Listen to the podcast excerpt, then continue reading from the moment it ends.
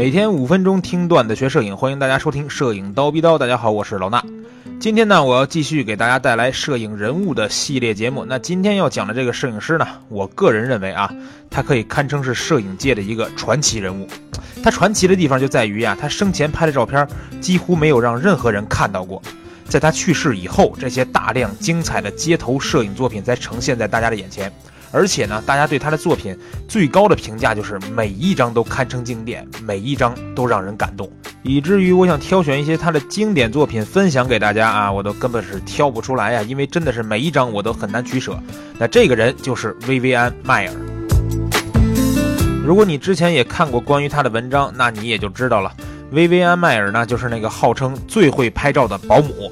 其实啊，我觉得说他是保姆里边最会拍照的啊，这种说法有点不恰当。因为呢，我认为他是一个彻彻底底的街头摄影大师，他的摄影作品高度，我觉得不亚于我们之前介绍的每一位街头摄影大师。那这个薇薇安·迈尔到底是什么样的一个人呢？我来给大家讲一讲。薇薇安·迈尔在一九二六年出生在纽约，他父亲很早就去世了啊，之后他就跟他的母亲回了法国生活，因为他母亲是个法国人，他在法国也就长大了。成年的薇薇安呢，又回到了美国的芝加哥。开始了他四十多年的保姆生涯，就是在这四十年里，他用一台禄来双反胶片相机拍摄了大概有十五万张的照片，大部分内容都是美国的街头。最让人不解的是，他自己拍这么多照片吧，有很多都没有冲洗出来跟其他人分享，或者说我们可以理解为他自己的作品有很多他自己都没有看到冲洗以后的样子。所以呢，我也一直在思考。是什么让他一直坚持源源不断的拍摄啊？也不冲洗，也看不到这些照片，就在一直不断的拍摄。我觉得这也只能是一个未解之谜了。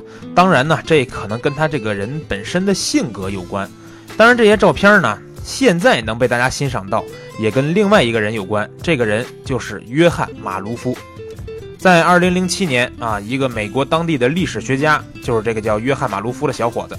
他在一次拍卖会上花了三百八十美元买到了满满的一箱底片。当他看到这些照片的内容的时候，他就被深深的吸引了。他从拍卖行啊得知这些胶片的摄影师作者叫薇薇安·迈尔，然后呢，他就去 Google 上面搜了一下，结果呢没有任何信息，是一点都没有。所以呢，他只能把这些底片扫描出来。同时呢，他也开始大量的寻找和购买薇薇安·迈尔其他的底片。他看了越来越多薇薇安的作品以后呢。就越想弄明白这个摄影师到底是什么样的一个人。在二零零九年的时候，他又一次在 Google 上面搜索啊，终于看到了薇薇安的消息。但是呢，这条消息是薇薇安已经去世的讣告。马卢夫从很多薇薇安的遗物里边找到了一些地址，然后打电话过去，人家告诉他说，这个薇薇安原来是他们家的保姆。那这个马卢夫就开始啊去拜访那些薇薇安原来工作生活过的家庭。也慢慢的开始了解这个业余的摄影师，专职的保姆。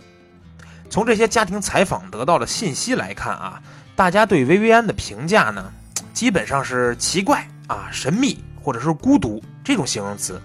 孤独到什么程度呢？他开始当保姆以后，从来没有过其他的朋友或者亲人。在他去世前的几年，也都是自己住啊，房租都是他原来当保姆时候照顾过几个小男孩。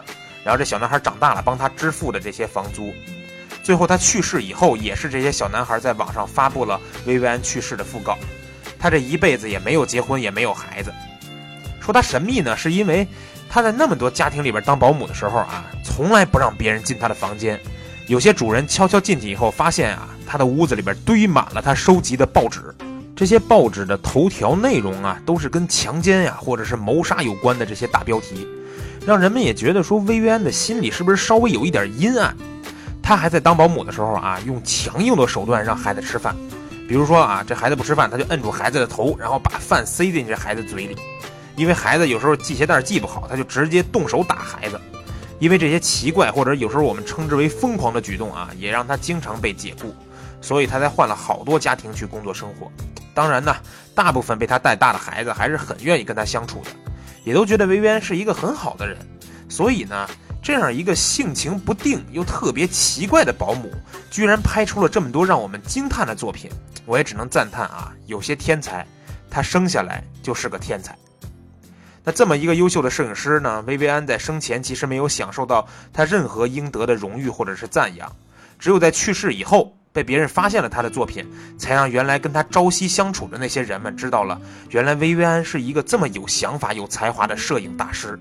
很可惜的是，不像我们之前给大家讲的那些摄影师，薇薇安在生前呢没有接受过任何的采访，我们也真的很难去了解他对于生活、对于摄影，或者说对于自己，到底是一种什么样的看法。那庆幸的是呢，我刚才提到的那个发现他作品的年轻人马卢夫，他把他所有了解到有关薇薇安·迈尔的事情都拍下来，做成了一部纪录片叫做《寻找薇薇安·迈尔》。那这部纪录片呢，也获得了第八十七届奥斯卡金像奖最佳纪录长片的提名。我是真的建议大家啊，可以去看一下这部片子，去网上一搜索就能看到。我也很想分享几张他的作品给大家看，但是啊，我确实是挑不出来哪几张最好。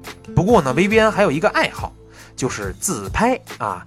她自拍的照片都非常的有意思，跟别的这种女孩的自拍可不一样啊。我也准备了几张，大家可以在微信搜索“蜂鸟微课堂”，直接输入两个汉字“自拍”。输入自拍就能看到我给大家挑选出来这几张我特别喜欢的薇薇安的自拍照。